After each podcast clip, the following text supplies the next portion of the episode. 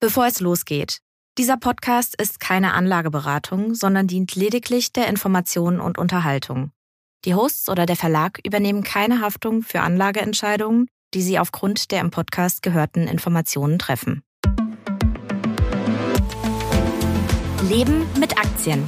Ein Vermögenspodcast der Wirtschaftswoche. Mit Christian Wieröhl und Horst von Butler. Tja, liebe Hörerinnen und Hörer, herzlich willkommen bei Leben mit Aktien, dem Vermögenspodcast der Wirtschaftswoche. Heute mal mit Christian Veröhl und Anton Riedel. Tja, Sie haben's gehört. Der Kollege Horst von Butler weilt noch in der wohlverdienten Sommerfrische und ich nutze die Gelegenheit, heute mal mit Mr. DAX höchstpersönlich zu sprechen. Nein, nicht mit dem Weltuntergangspropheten, dessen Premiumfonds perfekt gegen positive Performance abgesichert ist, sondern mit dem Original. Toni Riedel, der seit 2009 jeden Freitag für die Wirtschaftswoche seinen DAX-Radar veröffentlicht. Aber an der Börse aktiv bist du natürlich schon viel länger, lieber Toni. Quasi ein Urgestein des Parketts. Erzähl uns doch mal, seit wann bist du dabei und weißt du überhaupt noch, was deine erste Aktie in deinem Depot war? Also richtig mit Aktien haben wir angefangen Anfang der 80er. Das ging 82, 83 mit dieser ganzen Aufbruchsstimmung, die nach der Wahl war und nach den Reaganomics, dann Thatcher und Kohl in Deutschland. Da wurden wir Studenten richtig elektrisiert und meine Aktie, die erste, das war damals Bremer Vulkan, ich weiß es noch, zu 137 gekauft und natürlich dann schon wieder ein paar Wochen später verkauft. Also nichts irgendwie mit langen Investments. Und das ist eigentlich interessant, weil ich eigentlich schon in den 70er meinen ersten Kontakt mit dem Kapitalmarkt hatte. Da war ich 10, 11, 12 Jahre, aber meine Mutter war Bankkauffrau von der Schmidt Bank, damals in Waldsassen in Nordbayern. Und da ging es um Anleihen. ja. Und diese Anleihen brachten damals 10 bis 12 Prozent und waren sehr solide Adressen. Und da hat man keine Aktien gekauft. Es wurde zwar immer wieder, äh, wurden äh, Aktien am Ende der Tagesschau liefen diese Spalten in den 70ern durch, ja. Feber, Preußack, Bayernwerk, alles, was es da so gab, ja. Da ging es mal zwei Prozent rauf, zwei Prozent runter und so weiter. Aber äh, da haben mir meine Eltern gesagt, das ist eigentlich uninteressant, wenn ich 10, 12 Prozent sicher mit einer Anleihe kriege. Ja, und dann hatte ich meine ersten Anleihen in den 70ern. Aber dann in den 80ern ging es mit Aktien los. Ja, und ich habe Anfang der 90er auch erst mit Anleihen losgelegt. Ja, mit der Silvesteranleihe des Bundes 1990, 91. Da gab es nämlich auch neun Prozent, aber dann haben mich doch relativ schnell die Aktien erwischt. Du hast eben gesagt, äh, Feber, Preußack, äh, Bayernwerk, ja, das sind alles Unternehmen, die es noch gibt, nur nicht mehr unter den Namen Feber und Bayernwerk sind aufgegangen in E.ON. Preußack, naja, so genau. die Reste davon haben wir in der TUI, ein bisschen was haben wir in der Salzgitter. Ja. Ähm, die Versorger waren ja auch schon mal bei uns im Podcast hier zu Gast. Auf die TUI können wir auch mal gucken. Ähm, was natürlich auch damals äh, für dich, gerade in den 80ern, aber auch für mich Anfang in den 90ern schon spannend war, es so überhaupt sich mit Kursverläufen zu beschäftigen.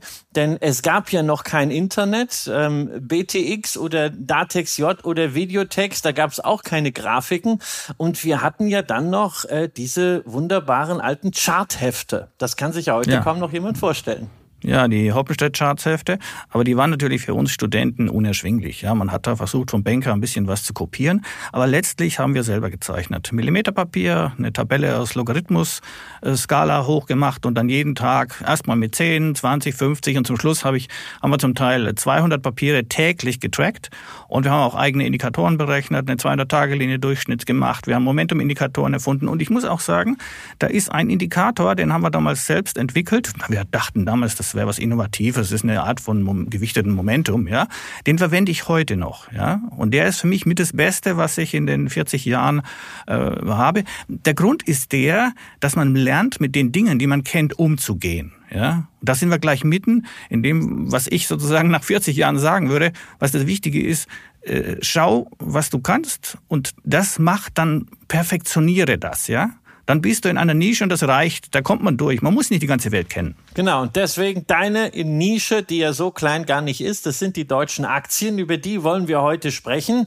Äh, natürlich gucken wir auf den DAX, aber eben nicht nur, sondern auch auf den MDAX und den SDAX. Und wir stellen uns die Frage, was ist denn eigentlich so der beste Deutschland-Index? Gerade jetzt, wo sich ja in den letzten Jahren ein bisschen was getan hat in der Indexwelt und wir so allmählich auch mitkriegen, wie einschneidend diese Veränderungen waren. Wir blicken natürlich auch noch mal kurz auf die BASF, wo es ja eine geharnischte Gewinnwarnung gab und während alle über Nvidia sprechen, gucken wir mal, ob nicht auch unser heimischer Halbleiterhersteller vom KI-Boom profitiert, nämlich Infineon. Noch mehr freue ich mich aber auf das, was danach kommt. Drei Hidden Champions, deutsche Unternehmen, die nicht so im Licht der Öffentlichkeit stehen, die aber in ihren Nischen teilweise sogar Weltmarktführer sind, an der Börse noch relativ günstig bewertet werden und damit neben Hoffnung für den Standort Deutschland vor allem eins versprechen, nämlich eine ordentliche Performance. Das Ganze sehen. Aber zunächst nochmal der Blick aus der Vogelperspektive auf den deutschen Aktienmarkt. Und da haben wir es ja mit einer merkwürdig ambivalenten Stimmung zu tun. Einerseits so eine gewisse Verzagtheit, Verdrossenheit, was die Zukunft des Wirtschaftsstandorts Deutschland angeht. Andererseits ein DAX, der dieses Jahr bislang 15 Prozent plus eingefahren hat und sich auch bei schlechten Nachrichten, BASF hatten wir gerade erwähnt, relativ stabil hält. Wie passt das zusammen, gerade auch vor dem Hintergrund deiner 40-jährigen Erfahrung, Toni? Man muss immer schauen, wie der DAX sich zusammensetzt. Das heißt, was steckt eigentlich hinter diesen 16.200 oder 16.000 bis 16.300 in der Range, in der wir uns bewegen? Und da stecken eben auf der einen Seite gute Unternehmen. Wir haben Infineon genannt, da sehen wir noch einiges. So eine Siemens ist auch in einer interessanten Position. Dann sehen wir bei BMW äh, eine gute, stabile Entwicklung äh, Richtung Elektromobilität und äh, eine günstige Bewertung dabei, tolle Bilanz. Selbst SAP, die jetzt nicht so gute Cloud-Zahlen gemeldet haben, ist interessant durch KI, ist interessant durch die ganze Bewertung, durch den Abschlag, den die zum Beispiel im Vergleich zu den Amerikanern haben.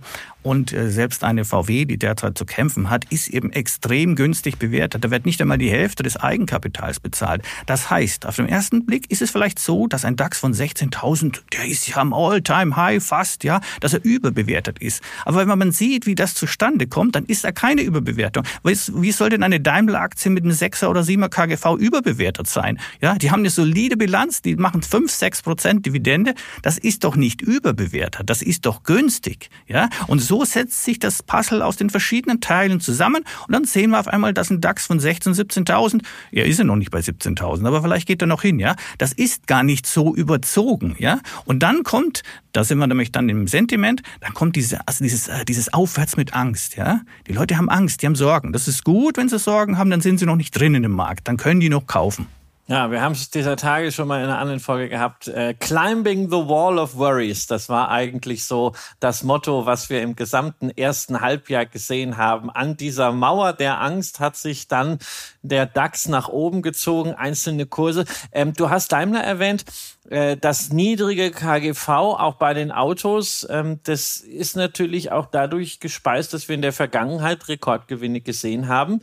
Wenn wir jetzt nach vorne schauen, sind die ja vielleicht ein bisschen dubios. Ähm, hast du da keine Angst, dass man sagt, naja, wir rechnen uns zwar die Werte niedrig, die Bewertung günstig, aber äh, es kann einfach sein, dass die Gewinne, die wir in der Vergangenheit gesehen haben, die teilweise aus Knappheiten resultiert haben, dass wir die nach vorne in 12, in 24 Monaten gar nicht mehr sehen und auch längere Zeit nicht sehen?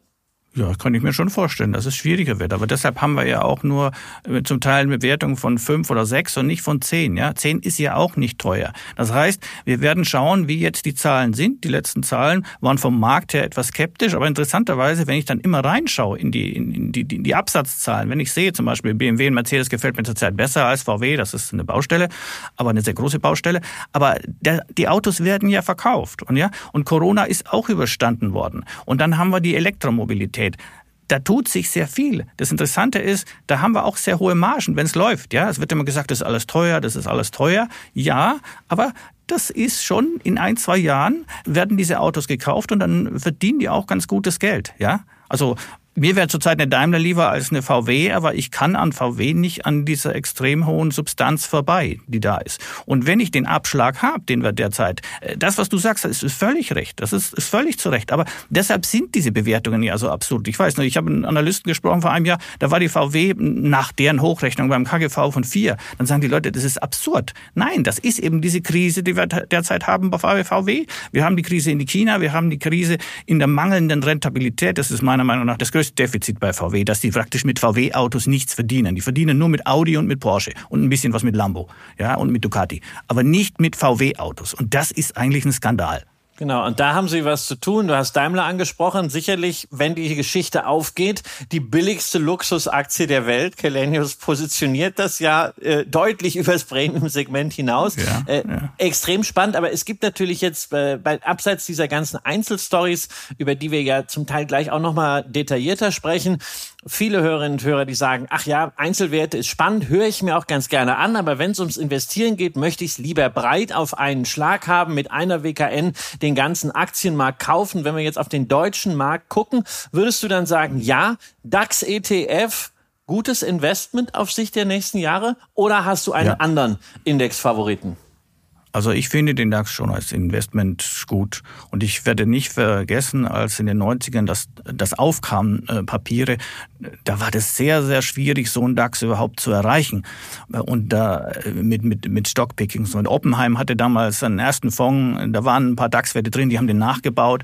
Und das ist schon eine Erfolgsgeschichte. Das sollte man nicht vergessen. Also wer sich nicht zutraut, äh, ein Stockpicking zu machen, und es ist ganz, ganz schwierig, die wenigsten schaffen das wirklich nachhaltig, der soll, äh, der tut gut an, an so einem Index. Und lieber einen breiten Index als einen speziellen. Weil wir haben jetzt vorhin, du hast den MDAX angesprochen. Der MDAX ist lange Zeit lang, bis vor zwei, drei Jahren, wesentlich besser gelaufen als der DAX. Wenn man den mal über 20, 30 Jahre anschaut, tolle Sache. Aber zurzeit hängt man im MDAX weit hinter dem Hoch hinterher, während der DAX eben schon oben ist. Ja, Das heißt, es kann sein, dass der DAX, äh, ähnlich wie in Amerika, dass sich die, die, die Anleger konzentrieren auf die großen Werte. Wir sehen ja auch, der MDAX hat, ist eine richtige Erosion. Ja?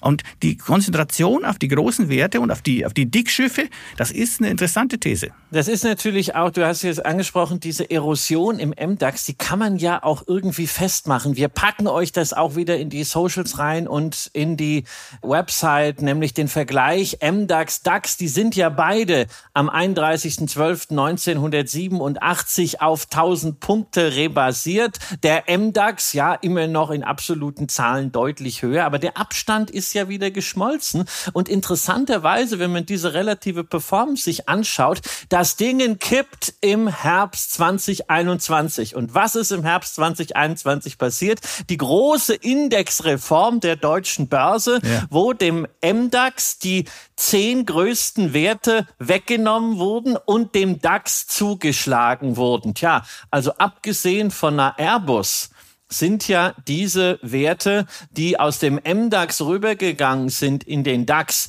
im DAX eigentlich nicht wirklich wichtig. Ja, also die zehn kleinsten DAX-Werte haben insgesamt 7,5 Prozent Anteil. Ja, wie eine Rheinmetall, eine Brenntag, eine Kiagen, äh, eine, eine Sartorius, eine Continental. Aber sie fehlen natürlich jetzt im MDAX. Siehst du dieses Abkippen ausgerechnet im Herbst 2021 als Folge der Indexreform oder ist es einfach nur eine ziemlich blöde Koinzidenz, weil danach die Energiekrise losging, weil danach die Zinsen gestiegen sind, wo natürlich die im MDAX vertretenen Immobiliengesellschaften besonders gelitten haben? Also Kausalität oder Koinzidenz wäre da die Frage.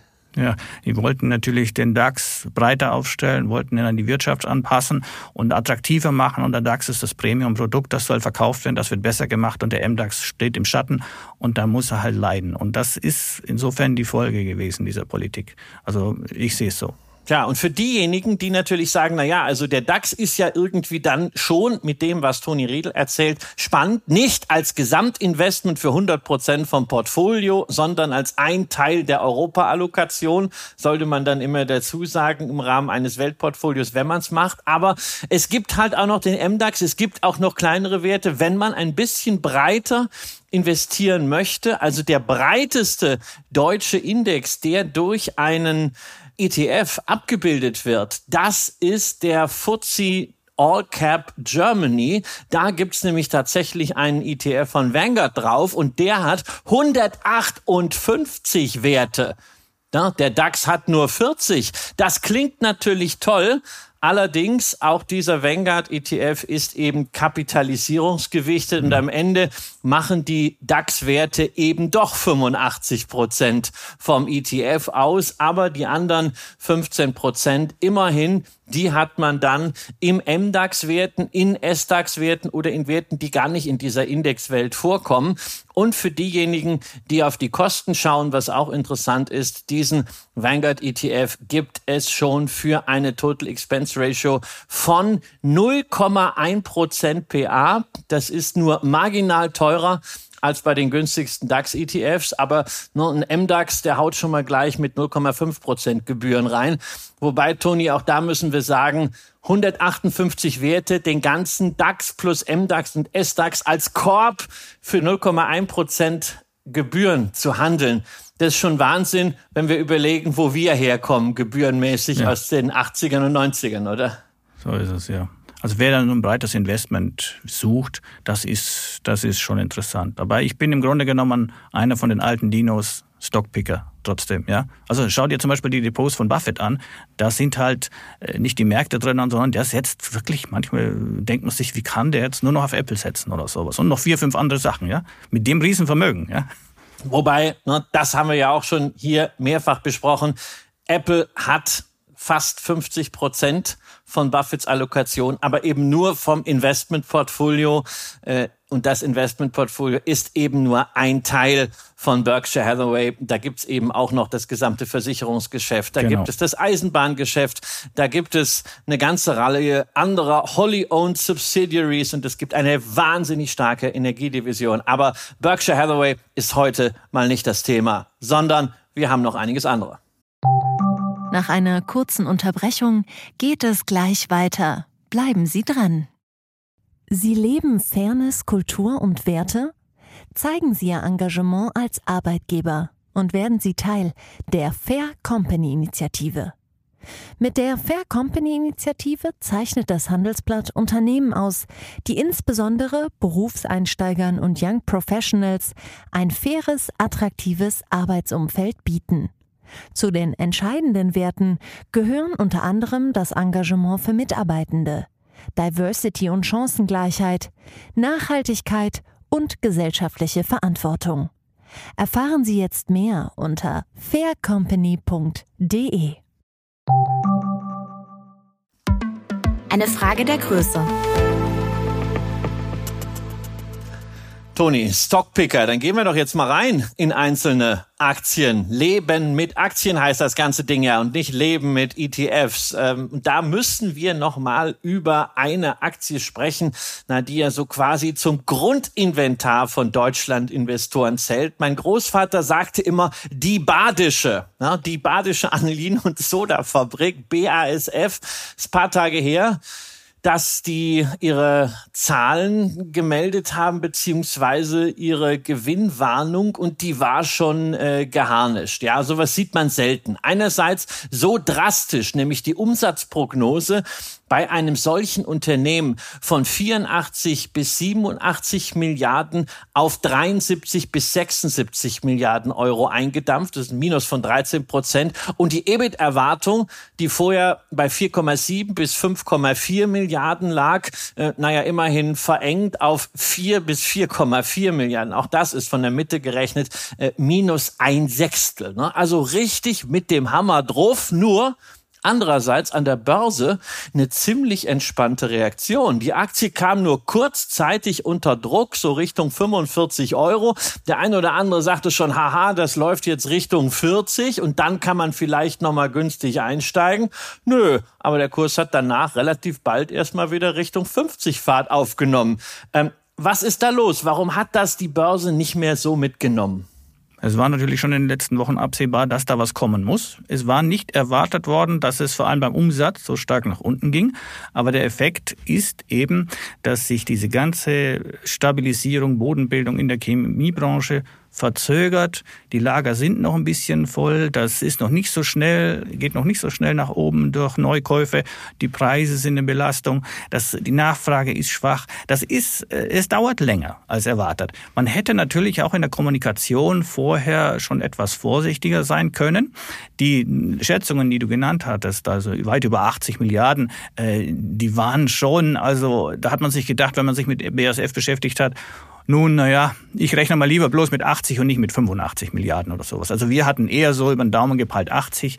Okay, jetzt sind es also, werden es wahrscheinlich weniger als 80, aber dass, dass das EBIT nicht ganz so stark nach unten zeigt, ist eigentlich schon eine Indikation, dass wir ja schon in dieser Bodenbildungsphase sind. Ja, man nimmt dann nicht mehr jeden Auftrag an, Deshalb gehen auch die Umsätze stärker zurück. Aber man nimmt nur bessere Aufträge oder, oder Aufträge, die nicht mehr ganz so schlecht sind, an. Und da wird dann das EBIT nicht mehr ganz so weit unten gehen. Also das sind alles Zeichen, typische Zeichen einer Bodenbildung. Genauso wie das am Markt, dass man sagt, okay, äh, jetzt ist es erstmal äh, vergleichsweise gut durch. Ja, aber jetzt, jetzt fängt die Bodenbildung an, ja.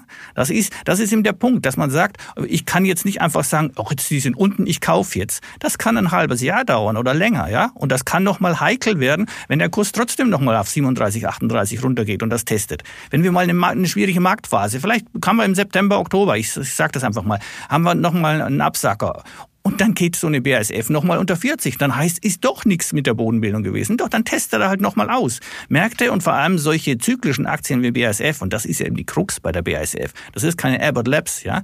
Die, die, die man sagt, ich habe die nach unten und dann geht's, geht es weiter. Äh, da muss ich damit leben können, ja. Und insofern ist Timing für so eine Aktie sehr wichtig. Und äh, ja, da ist, sind Erholungstendenzen, werden in den nächsten Wochen sichtbar sein. Am 28. Juli haben wir übrigens die genauen Zahlen. Da muss man dann äh, schon ein bisschen reinschauen. Wie sieht's aus mit Materialpreisen? Wie sieht's aus mit der Energie? Wie sieht's aus mit der Zulieferung?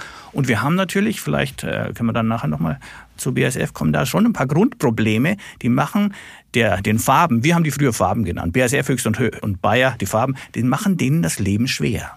Ja, wir, ich meine, wir haben das Energiethema, wir haben das Russland-Thema, wir haben das China-Exposure. Aber ich ja. will nur mal auf einen Begriff von dir zurück, nämlich Bodenbildung. Ja, das eine ist ja beim Kurs, das andere äh, ist ja auch die fundamentale Situation. Und da haben ja. wir ja eigentlich eine sehr, sehr lange Bodenbildung, nämlich schon seit über einem Jahrzehnt. Wenn ich jetzt mal das EBITDA nehme, also Bullshit Earnings, ja, weil natürlich ja. Am Ende im Jahresüberschuss bei BASF wirklich immer diverse Sonderthemen drinstecken, auch jetzt gerade wieder ja. die Abschreibungen im Ölgeschäft und so. Gucken wir mal als EBITDA, das war ursprünglich ja mal eine Kennzahl, bevor sie dann missbraucht und adjustiert und bereinigt ja, wurde, für die operative Leistungsfähigkeit. Seit 2010 ist das EBITDA von BASF immer 10 bis 11 Milliarden Euro. Immer irgendwie steht da eine 10 davor ja. oder eine 11 mhm. Milliarden. Nur 2014 war es mal deutlich drüber.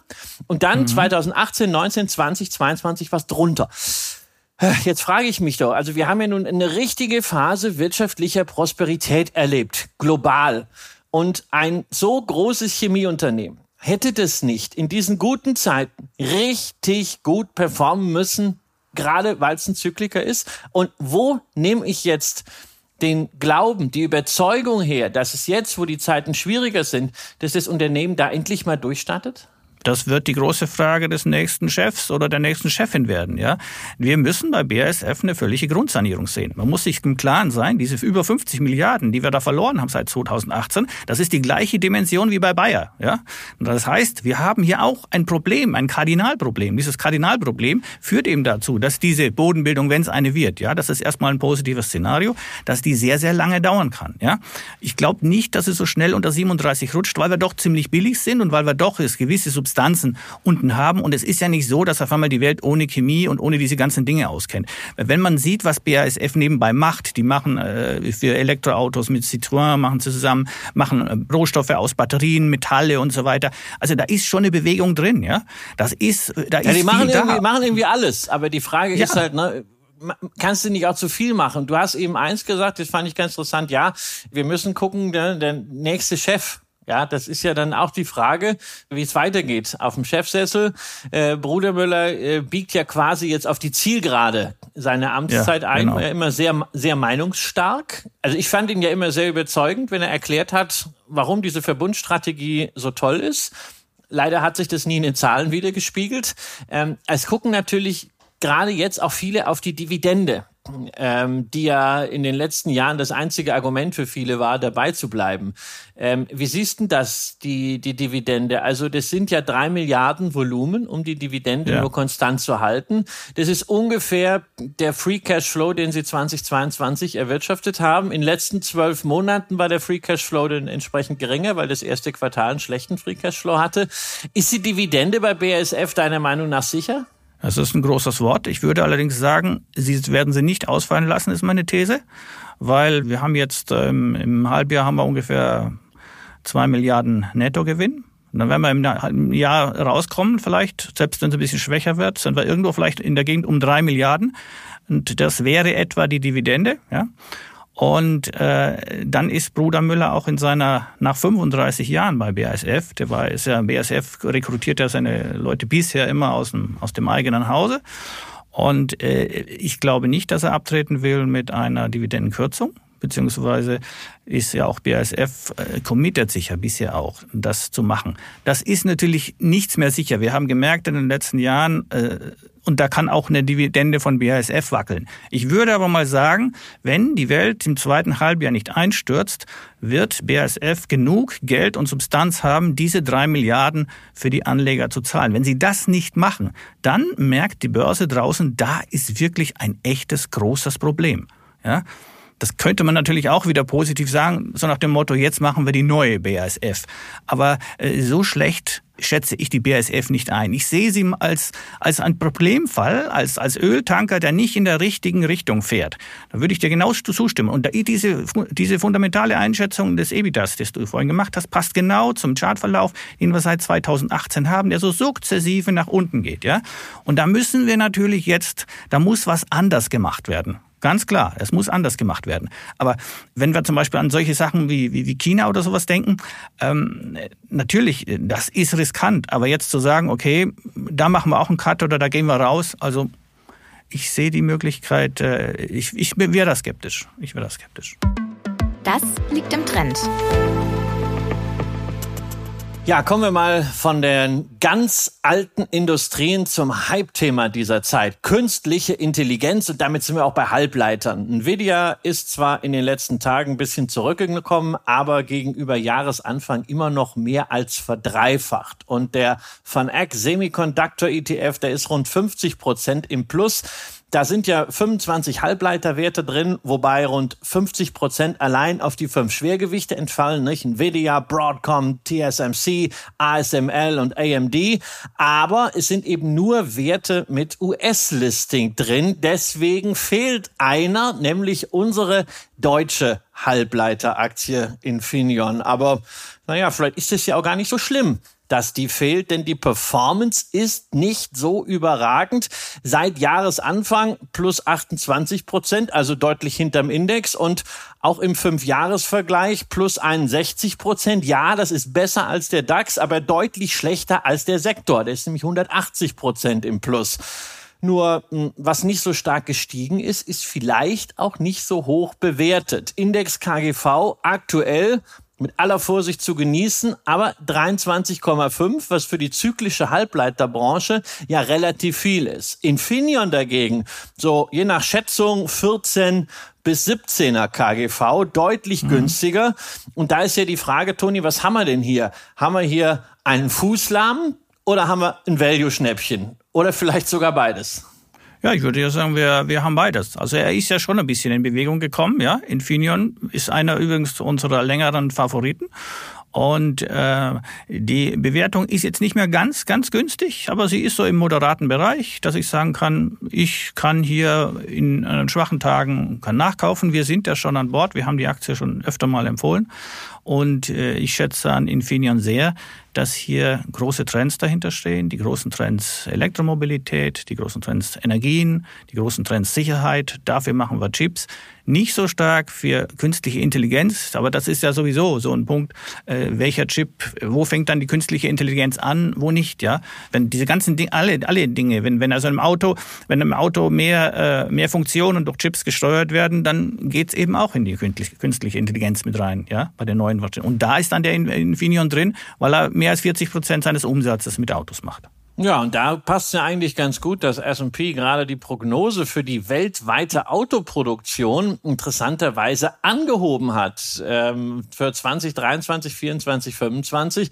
Inzwischen geht man da von 86,7, 87,9, 90,5 Millionen Wagen aus. Und gerade bei den äh, Electric Vehicles, da ist natürlich auch schon der Einsatz von Chips besonders wichtig. Und da könnte Infineon tatsächlich in Zukunft so ein Zusatzthema haben. Aber wir haben nicht nur Automotive, wir haben auch noch eine Konzernsparte, die nennt sich Green Industrial Power ähm, so Chips für Windräder, Solaranlagen. Ja. Ist das in deinen Augen etwas, was wirklich eine notwendige kritische Größe hat oder in absehbarer Zeit kriegt? Oder ist es das, was man so hervorkramt, um zu sagen, hey, Infineon ist eigentlich so total toll und das haben sie auch noch? Nee, das ist eine substanzielle Größe. Das ist eine substanzielle Größe, die durch einen guten Trend untermauert ist.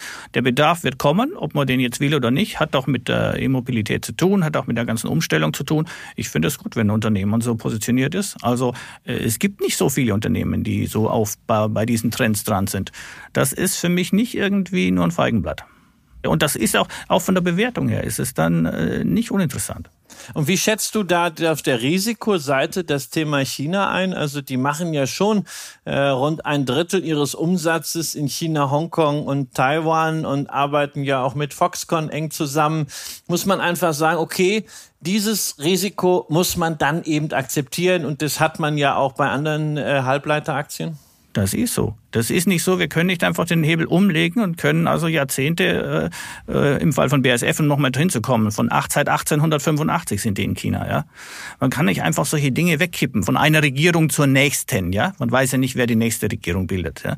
Und das, äh, die, die Investitionen gehen viel, viel länger. Das stimmt. Infineon war mal bei 40 Prozent Anteil da hinten. Jetzt geht's langsam ein bisschen runter und die Investitionen in Dresden, der Ausbau in Villach und so weiter, das ist schon die Verstärkung in Amerika. Das ist schon, äh, das ist interessant interessant, was die machen. Also ich finde Infineon, äh, die ja damals 2000 sehr spektakulär an die Börse gekommen sind und dann spektakulär abgestürzt sind, aber seitdem in den letzten zehn Jahren hat sich das sehr gut entwickelt und auch aktuell gefällt mir die Aktie.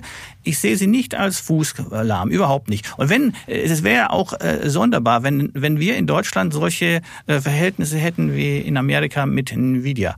Das würde nicht reinpassen, ja das ist dann doch noch ein anderer Markt. Die einen Werte haben eine 5er und 6er und 7er KGV und die anderen hätten dann einen 70er oder einen 100er KGV.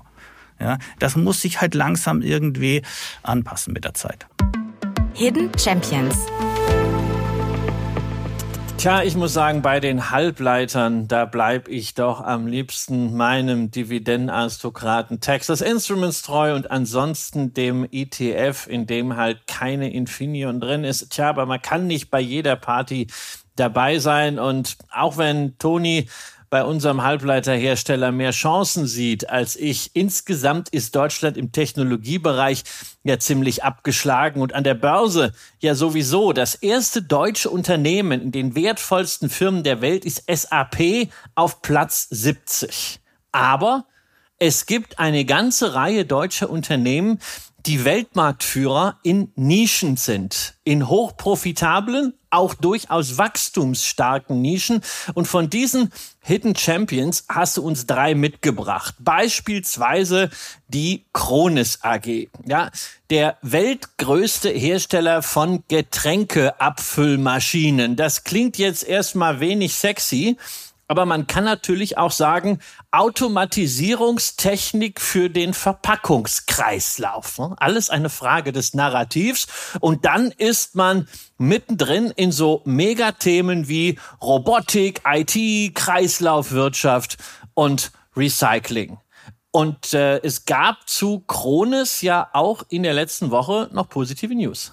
Also ich sehe bei Kronis den großen Vorteil, dass wir mit der Nahrungs- Mittelindustrie, und zwar der Getränkeindustrie, ein wirkliches ein Basisbedürfnis haben. Dieses Bedürfnis muss gestillt werden in den nächsten Jahren und Jahrzehnten. Und da ist der Nachholbedarf enorm. Und es ist die Kompetenz bei Krones enorm, die das machen können, die die Märkte haben, die die Verbindungen haben zu, äh, zu den großen Unternehmen und auch zu den, äh, zu den kleinen, zu den Zulieferern. Und die Aktie ist auch nicht überbewertet.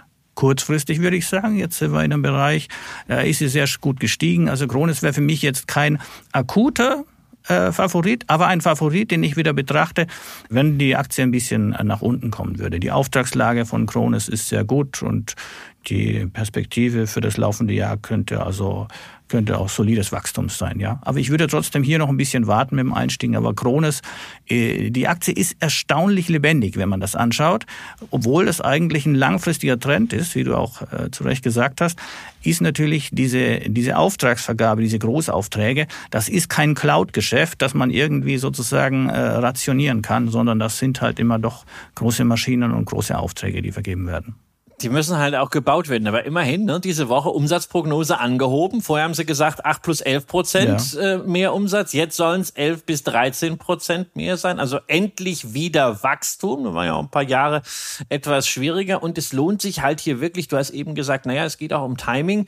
Ich persönlich sage ja immer, Timing is a bitch. Ja, aber der eine oder andere versucht sich ja dann wirklich dran. Die Aktie nagt so am Allzeithoch bei 120. Ne? Und derjenige, der jetzt so auf ja. Charts guckt, der sagt sich natürlich, natürlich auch, hey, wenn die da endlich mal drüber geht, dann ist vielleicht auch mal der Deckel drauf, auf äh, der Deckel weg und dann kann man auch mal vielleicht ein bisschen weiter nach vorne schauen. Dann hast du uns eine andere Aktie mitgebracht, noch ein Weltmarktführer, noch älter, nämlich KSB. 1871 gegründet, also mächtig Tradition und diese drei Buchstaben stehen für die Gründer Klein, Schanzlin und Becker und die Familie mhm. Klein hält auch nach wie vor einen Großteil der Stammaktien, aber ne, das hört sich so nach Familienklitsche an. Inzwischen reden wir hier über 16.000 Mitarbeiter und klassische deutsche Ingenieurskunst im Pumpen. Ja, genau. Und zwar von ganz großen bis ganz kleinen. Große Pumpen für, für die Bewältigung von Überschwemmungen und kleinen Spezialpumpen ist alles möglich. Und der Vorteil in diesem Geschäft ist, ich kann das, was sie machen, sozusagen nicht digitalisieren, nicht ersetzen. Pumpen von Flüssigkeiten ist ein Vorgang, der da eben speziell durch Materie erledigt werden muss. Ja, und da haben die natürlich von Anfang an diese enorme Kompetenz und bei KSB kommt noch eines dazu, und das hat vielleicht auch schon mit dieser familiären äh, Hintergrund zu tun. KSB hat einen sehr intensiven Austausch mit Kunden und Servicegeschäft, ja. Also, dass jedes Unternehmen sagt, wir hören auf unsere Kunden und wir sind kundendriven und so weiter, ja. Äh, das ist bei KSB meiner Meinung nach, würde ich es sagen, mehr als ein Bekenntnis. Das ist ein Teil der, das ist ein Teil der, der Substanz, der Unternehmenssubstanz. Das merkt man auch an den Zahlen. Es wird sehr, sehr viel mit Service verdient. Das heißt, die Kunden gutieren das, dass KSB das bietet. Und das bieten eben andere nicht, ja. Und sowas kann man auch nicht einfach ersetzen. Weder durch einen Chip noch durch äh, Leute. Äh, das ist sozusagen die Markteintrittsbarriere ist hoch um so gut zu sein. Und deshalb sind die auch weltweit und deshalb bekommen die auch weltweite Aufträge überall her. Ja, und bei KSB ist übrigens der Deckel nach oben weg. Also die die Aktie, die sieht ganz gut aus. Also im langen äh, im langen Vergleich haben sie noch ein bisschen Luft, aber kur äh, kurz bis mittelfristig sind die im Gegensatz zu Krones, die angetitscht sind, wie du vorhin gesagt hast, die die KSB sind oben raus durch die jüngste auch wieder nach oben gestuft. Man muss, muss ja das sehen, ja. Krones und KSP sind Unternehmen, die in diesen wackeligen Zeiten eben nicht wie BASF sagen, oh, es ist schwierig und es geht nach unten. Die stufen nach oben auf und hatten vorher schon substanziell gute Geschäfte. Das zeigt eben, dass es hierzulande wirklich, beides sind ja Familien. Krones, die Familie Kronsäter ist ja genauso äh, dahinter. Das sind solide Unternehmen, die schon seit Jahrzehnten äh, auch diese Solidität und diese Qualität beweisen, ja. Das wird früher oder später, also ich würde sowas an der Börse Börse honorieren. Das dauert manchmal ein bisschen. KSB ist billig. KSB ist günstig bewertet. Das hat auch damit zu tun, dass eben diese Vorzugs- und Stammaktien, das gefällt nicht jedem, ja. Aber das ist eben eine Konstruktion, um äh, der Familie das, das Sagen zu bewahren an dem Unternehmen. Genau, wir haben etwa genauso viele äh, Stamm- wie Vorzugsaktien. Die Stammaktien liegen zu 84 Prozent im Besitz der Familie Klein. Die Vorzugsaktien sind günstiger, kosten aktuell 550 Euro. Die Stammaktien Aktien 610. Die Vorzugsaktien bieten einen Schnaps mehr Dividende. Das wollen wir auch nicht vergessen. Es gibt ordentlich Dividende. Letztes Jahr Ergebnis die Aktien 59 Euro. Ähm, davon wurden 19,76 Euro 1976, mein Geburtsjahr, als Dividende ausgeschüttet. Das sind immerhin auf den heutigen Kurs 3,6 Prozent. Und wenn man das nach vorne mal sieht, also das Ergebnis vom letzten Jahr sollten sie ja eigentlich schaffen, dann hätte man hier äh, ein KGV, das im Bereich von 10 liegen würde. Mhm. Das ist auch plausibel bei denen. Genau, also es muss nicht immer teuer sein, auch wenn eine Aktie wie zum Beispiel bei KSB in der letzten Zeit von 200 auf 600 gestiegen ist. Ganz wichtig bei KSB, es ist zwar ein großes Unternehmen mit 2,5 Milliarden Euro Umsatz, aber weil eben die Stücke in Familienhand liegen, weil viele Stücke einfach auch bei anderen Aktionären mhm. fix weggepackt sind, ist der Börsenhandel bisweilen relativ dünn. Das heißt, die Bewegungen können auch schon mal erratisch sein. Und es ist ganz wichtig, dass ihr bei solchen Nebenwerten immer, immer limitiert, nicht einfach sagen, oh, ich will jetzt unbedingt diese Aktie haben, sondern erstmal das eigene Research machen, nochmal reingucken, den Geschäftsbericht lesen, Unternehmensmeldungen lesen und dann, wenn man sich eine Meinung gebildet hat, wenn man Investment Case hat und man möchte wirklich ordern, dann auf jeden Fall mit Limit und man muss auch nicht die Aktien nun heute haben. Man kann auch durchaus ein bisschen warten, das Limit ein bisschen niedriger setzen und man sollte eben nicht Geld investieren, generell nicht bei Aktien, aber bei marktengen Aktien sowieso nicht, dass man irgendwann Knallauffall braucht. Man sollte nicht plötzlich in einer Stresssituation aus dieser Aktie raus müssen, weil dann kriegt man da noch eher schlechtere Preise als in den großen Titeln. Und Toni, wir sind schon fast am Ende, aber einen Hammer noch. Äh, kein Weltmarktführer, aber eine Aktie, über die du auch gerade in der Wirtschaftswoche geschrieben hast. Wir kennen sie noch vor 25 Jahren beim Börsengang als Norddeutsche Affinerie. Kamen sie 1998 mit einer Marktkapitalisierung, ich habe es nachgeguckt, damals von 560 Millionen Mark an die Börse. Heute sind sie dreieinhalb Milliarden Euro wert, heißen nicht mehr Norddeutsche Affinerie, sondern Aurubis. Es geht um Kupfer und man ist zumindest im ersten Moment, wenn man sich noch nie damit beschäftigt hat, erstaunt. Deutschland als rohstoffarmes Land hat eine Kupferaktie. Erklär unseren Hörerinnen und Hörern doch mal kurz, was das für eine besondere Kupferaktie ist. Die Besonderheit liegt darin, dass sozusagen Kupfer aus allen möglichen Quellen, die es gibt, gewonnen wird. Vom Recycling, vom Schrott bis hin zu dem, was von den Minen zu holen ist. Und das wird dann eingekauft und insofern ist der Kupferpreis auch ein durchlaufender Preis. Also man kann nicht einfach sagen, wenn der Kupferpreis steigt, dann geht die Aurubis mit und wenn er sinkt, dann geht die Aurubis nach unten. Das äh, wird versucht einigermaßen zu eliminieren. Aber die Dienstleistung ist das Entscheidende, dass sie, dass die das alles zusammenpacken, dass die das schmelzen können in bestimmte Produkte, dass manche Sachen, die man dann Nebenprodukte hat. Und das Entscheidende jetzt ist, dass wir äh, das Ganze als Metallkonzern erweitern. Ja, das heißt, wir haben jetzt äh, zum Beispiel werden Batterien äh, aufbereitet, da wird eine sogenannte schwarze Masse wird hergestellt und dann kommen so schöne äh, moderne Metalle, die man jetzt wieder braucht, werden dann daraus gewonnen. Recycling ist ein ganz großes Thema von Metall. Zahlen, ja. Noch dazu, wenn ich an die ganzen Elektroschrott denke und so. Da haben die auch zugekauft und jetzt haben sie natürlich, haben sie sich auch in Amerika sehr stark äh, expandiert weil da Energie billiger ist. Das ist immer die offene Flanke gewesen, der Strompreis. Deshalb hat ja auch Arubis in den letzten zwei Jahren stark gelitten. Und das sehen wir auch am Aktienkurs. Also bei Arubis muss man aufpassen. Das Geschäft ist vielleicht manchmal ziemlich konstant, aber der Aktienkurs bewegt sich sehr, sehr heftig auf und ab. Deshalb haben wir der äh, Aktie auch unsere, unsere Risikoklasse 4 gegeben. Das ist schon erhöht. Ja, 3 ist Durchschnitt, 4 ist erhöht, 5 ist ein Zockerwert.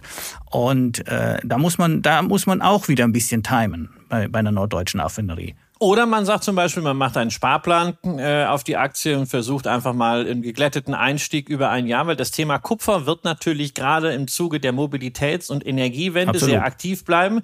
Es ist keine Rohstoffspekulation. Du hast gesagt, es ist im Grunde ein, ein Durchlaufen der Posten, was den ja. Kupferpreis angeht. Aber steigender Kupferpreis sorgt natürlich dafür, ja. dass das Know-how von Recycling insbesondere auch Absolut. wertvoller wird und dass der Reiz zu recyceln zunimmt. Und da ist es natürlich interessant, wenn wir mal auf die Bewertung der äh, Arubis schauen.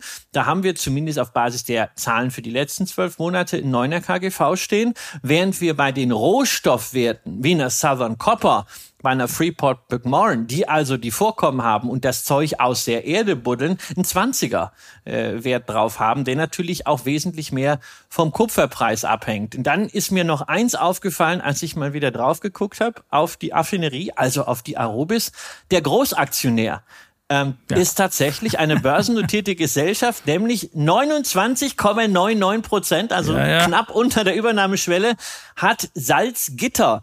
Ähm, siehst du da so ein bisschen Fantasie, dass da mal irgendwann ein bisschen mehr kommen könnte? Ja, das haben wir schon öfters geschrieben. Es ist bisher noch nichts gekommen, aber trotzdem äh, 29,99 ist extrem, ja. Und ähm, das ist für mich auch ein Vorteil, diese Aktie. Noch dazu, wenn ich ein strategischer Investor bin. Und es gab ja auch zwischenzeitlich einen äh, ziemlichen Knatsch mit dem alten Vorsitzenden, der sich da gewehrt hat gegen Einflüsse von Salzgitter.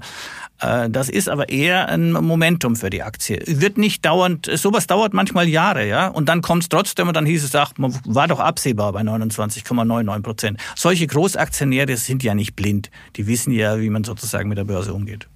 Ja, das äh, ist sicherlich nicht der Grund, warum man jetzt in eine norddeutsche Affinerie einsteigen sollte, sondern auch da den gesamten Investment Case Kupfer, Recycling anschauen.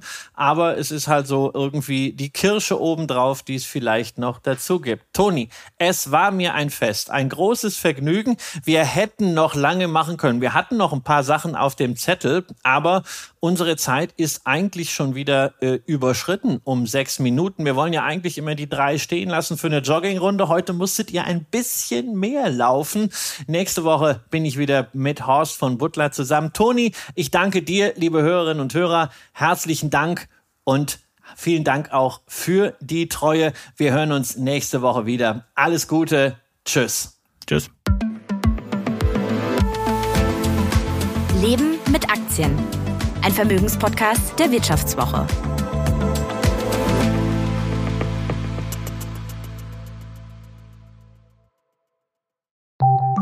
Nach einer kurzen Unterbrechung geht es gleich weiter. Bleiben Sie dran. ChatGPT und andere Technologien verändern unsere Arbeitswelt rasant. Bei der Veranstaltung Work in Progress diskutieren wir in der Handelsblatt Media Group die Zukunft des Arbeitsmarktes, HR-Trends, KI, mentale Gesundheit und neue Leadership-Perspektiven. Sei am 13. und 14. Juni in Düsseldorf oder virtuell dabei und melde dich jetzt an unter work-progress.de.